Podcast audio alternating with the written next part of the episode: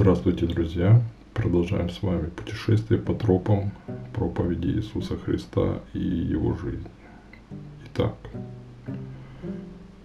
сегодня мы читаем Евангелие от Луки, глава 21, стих с 8 по 19.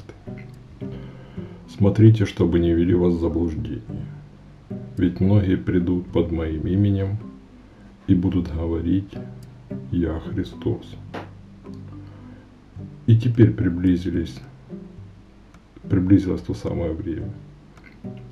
Не ходите за ними. Видите, Христос говорит, что уже при нем, при его жизни уже были такие, ну, вообще-то это называется антихристы, то есть противоположность Христа, который выдает себя за Христа. Итак, продолжаем.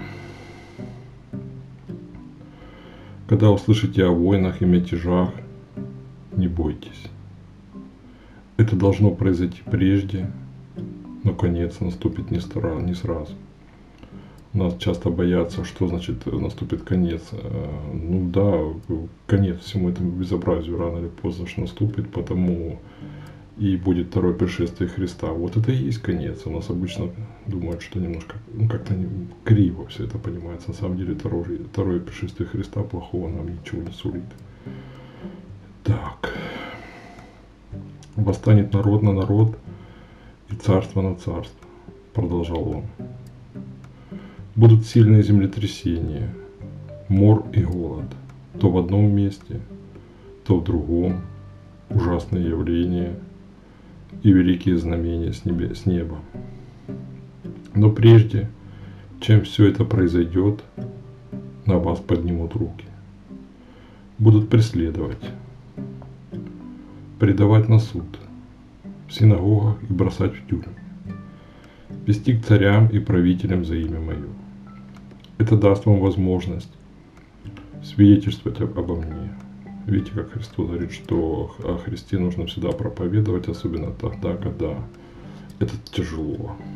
Особенно, ну, вы уже поняли, никому, конечно, не надо идти в тюрьму, но когда нас гонят, преследуют, тогда нужно понимать, что гонят как бы Христа, а не вас, и быть спокойными, и свидетельствовать это. Не проклиная, не осуждая, конечно, это уже гордыня. Так. И запомните, не нужно вам заранее заботиться о том, как защищаться и что вам говорить. Ибо я сам дам вам такие слова и мудрость, что ни один из противников ваших не сможет им ни противостоять, ни возражать. Но вас будут предавать даже родители, и братья, и родственники, и друзья. Некоторых из вас умертвят. Вы же понимаете, что Христос говорил это своим ученикам. В тот период так и произошло. Многих его учеников умертвили.